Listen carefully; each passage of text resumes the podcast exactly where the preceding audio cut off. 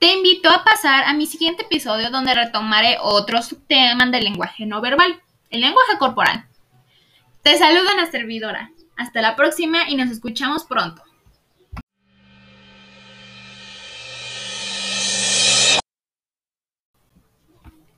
El concepto del lenguaje corporal tiene que ver con la comunicación que realizamos a través de nuestro cuerpo. Tiene una gran influencia en las relaciones sociales. O si no que toda. Y es que es el perfecto espejo de las emociones. A todo el mundo le ha ocurrido que ha conocido una persona, pero esto no le transmitía confianza. Esto generalmente existe porque la una contradicción entre lo que comunica verbalmente y en esa persona y lo que dice su lenguaje corporal.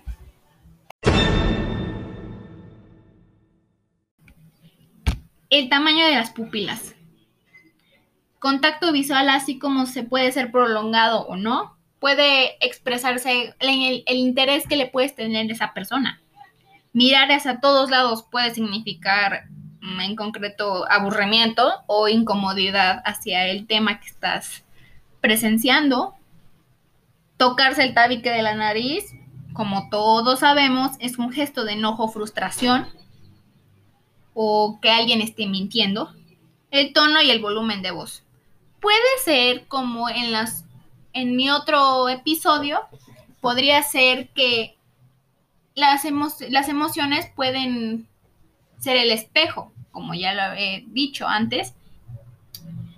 El tono del volumen de voz. Si alguien está súper alegre, alza la voz, pero de una manera clara. Si alguien está muy triste, podría ser baja la voz, puede susurrar o hasta tener la voz tan quebrada. Enojado puede exaltarse. Depende de la emoción que estés que estés presenciando en ese momento. Entre otros muchos gestos que puedo mencionar. Lo importante aquí es saber que en mi opinión, el lenguaje tanto corporal como las expresiones faciales puede expresar lo que mil palabras no pueden. ¿Por qué? Porque son el reflejo de lo que pensamos y sentimos.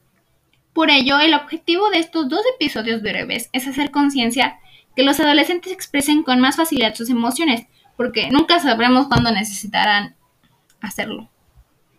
Bueno, hasta aquí. Muchas gracias por escuchar esto.